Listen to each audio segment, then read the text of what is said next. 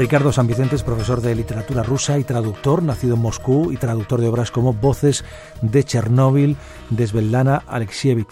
Ricardo, ¿qué tal? Buenas noches. Buenas noches, buenas noches. Esos conatos de protesta, estos homenajes que estamos viendo, este malestar social, eh, ¿usted cree que podrían ir a más o lo más probable es que se apaguen con las detenciones y la represión que estamos viviendo en las calles? La verdad es que no sabría decírselo porque actualmente la información que nos llega de Rusia es a través de, corresponsales que más, yo creo que muchas veces más expresan un deseo que una realidad. Mm, desgraciadamente tengo la sensación de que si surgirá, surgirán, continuarán habiendo alguna protesta, pero todo se apagará lentamente. Porque de hecho, yo creo que una de las razones del asesinato de Alexei Navalny es justamente infundir el, terror, ¿no? Comunicar de una forma más o menos ah, clara y contundente que cualquier acto de protesta contra el régimen será castigado. Usted es un gran estudioso del alma soviética, del alma rusa, de esas grandes obras de la literatura rusa. ¿Por qué cree que Navalny volvió a Rusia en 2021 sabiendo que el régimen quería acabar con él, si lo habían dejado muy claro? No lo sé. Eh,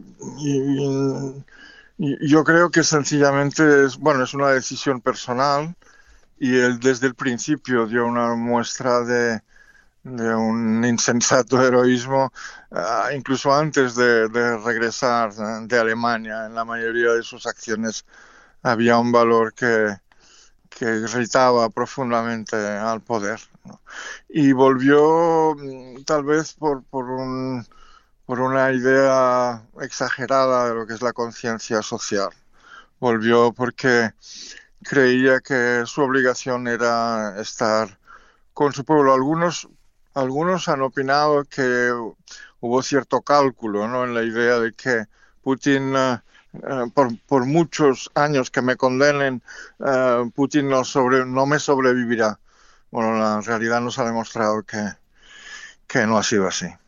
Él parecía tener claro, y lo dijo en alguna entrevista, eh, que, que, el destino podía ser ese. Él tenía muy claro los riesgos. Sí, sí, sí, sí.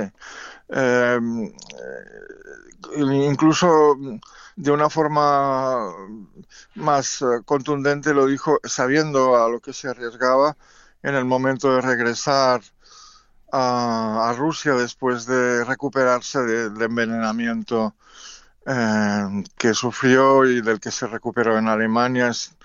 Eh, preguntado por un periodista que qué les diría a su pueblo en el caso de que muriera, Ah, dijo estas palabras que he traducido.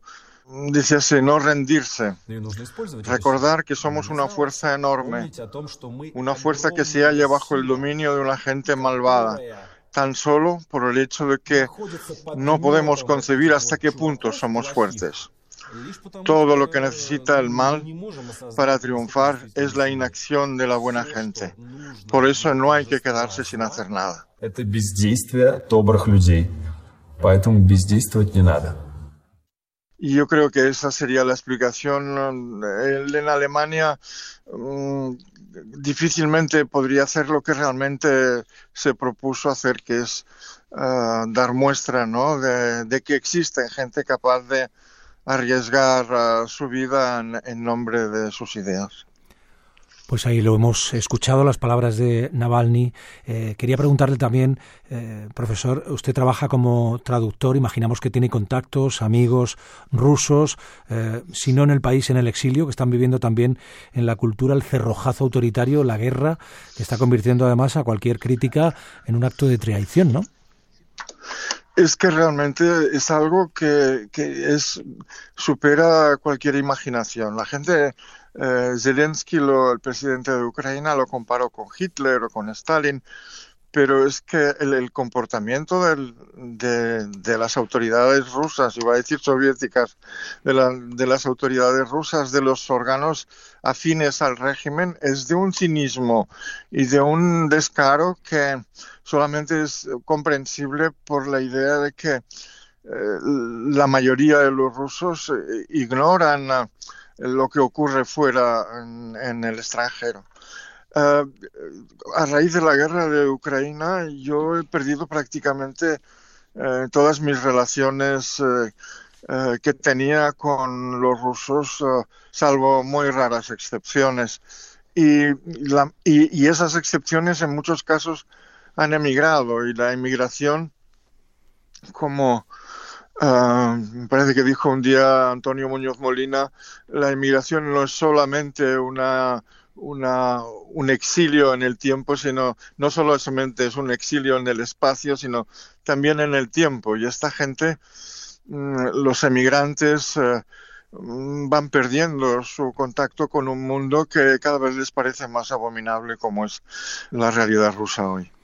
Pues Ricardo San Vicente, profesor de literatura rusa, traductor, nacido en Moscú y que traduce las palabras de los autores rusos ahora en el exilio. Gracias por haber estado esta noche con nosotros en la radio pública en 24 horas. Muy buenas noches. Bien, gracias a vosotros, gracias.